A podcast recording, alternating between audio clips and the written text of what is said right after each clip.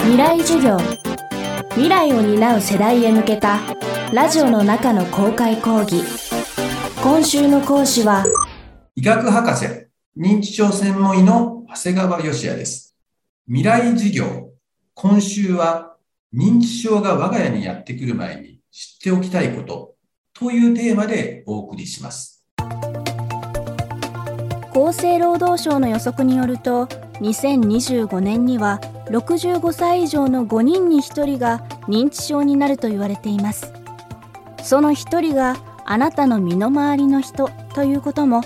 十分考えられます。その時慌てないために様々な面から認知症を理解しておきましょう。未来授業2時間目。テーマは認知症の初期に気をつけたいこと。これまでできていたことができなくなる。例えば、こんなことが挙げられます。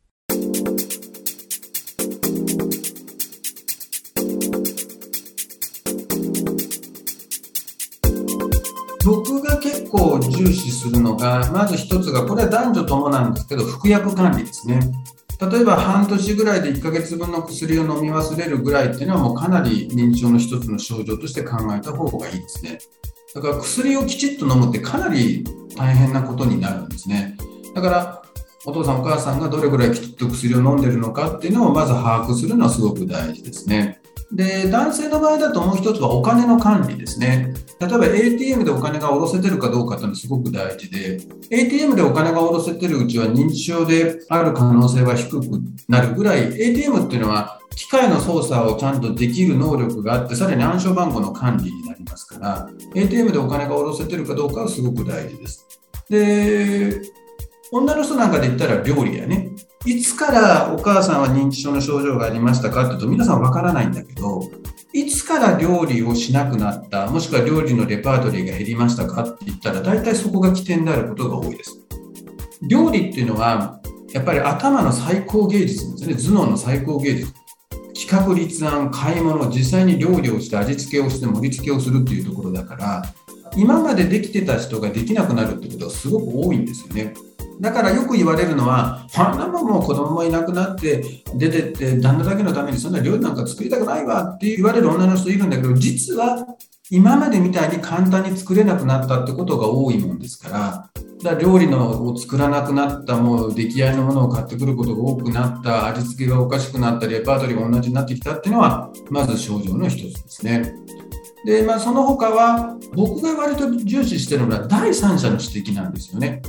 僕の側が来ると、実の娘さんだとか、実の息子さんというのは、いや、うちの親もともとそういうとこあってさ、とか、なんかね、もともとって言いたがるんですね。で、その時に義理の関係である、いわゆる長男のお嫁さんとかに、お嫁さんどう思う？って聞くと、いや、結構最近もなぜひどいですよってバサッと聞く。だから、実の娘さんだとか、実の息子さんの目って曇ってるから、やっぱり義理の関係の方の、目の方を逆に僕らは信じますので、だから義理の関係だとか、まあそれは近所の人でもそうなんだけど、第三者がそうやって指摘してきたら、もうまず認知症である可能性は高いですね。あとは身だしなみか。男性だと髭も剃らなくなったりだとか、女性だとお化粧もしなくなってくるっていう身だしなみも一つになってきますね。最近はコロナ禍で帰省ができず、親の状況が気になっているという方も多いことでしょう。そうした中、一番確認しやすいツールとして利用したいのが電話です。まあ、定期的に電話をかけるっていうことだけでもいいと思うんですよね。電話してるだけでも、あれ、この話何度もしてるなだとか、さっきあの話また言ってるとか、この後と話違うけどみたいな話で、電話だけでも結構わかるんですよね。っていうのは、人と喋ってる時って顔見てるじゃないですか。だから当たり前だけど誰と喋ってるかなんて絶対わかるわけですよ。でも電話って相手の顔がないから、時々忘れちゃうよね。で、電話しときながら、あれ、あんた誰やったっけ？みたいなこと言われて、すごいショック受けて認知症が見つかったという方はおられますね。あと、まあ、遠方だからこそ分かることがあって、まあ、遠方だから例えばもうお盆とお正月ぐらいは、ちょっとできたら顔を出していただくと、その時の半年だとか1年ぶりにパッと行った時のあれ？なんか変っていうのは毎日会ってるよりもすごくわかります。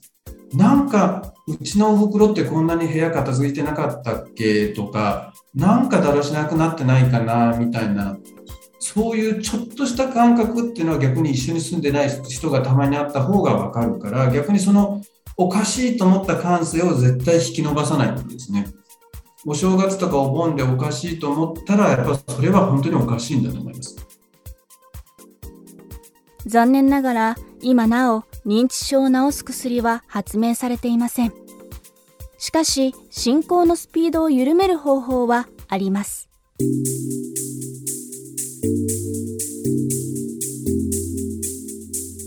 一番いいことは僕はもう仕事だと思ってますね。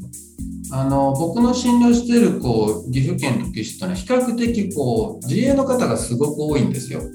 そうすると80歳過ぎても仕事してる人って結構いらっしゃるし逆に80歳過ぎて結構認知症進んどるのに結構現場ではこう重要な戦力になってる人いるんですよね。よく皆さんやることがないと、まあ、デイサービスとか行って、まあ、刺激を受けましょうねとかって言うんですけど所詮やっぱりデイサービスってやっぱりこうどこか受動的なんですよね。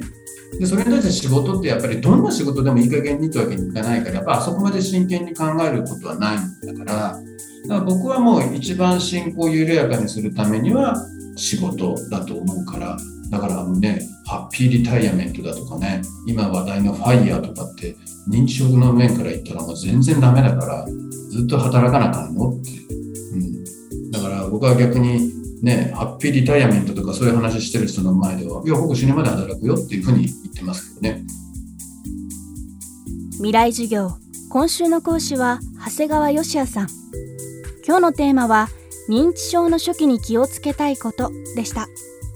明日は認知症で気になるお金のこと伺います。長谷川さんの最新刊「ボケ日和。我が家に認知症がやってきた。どうする？どうなる?」は換気出版から発売中です。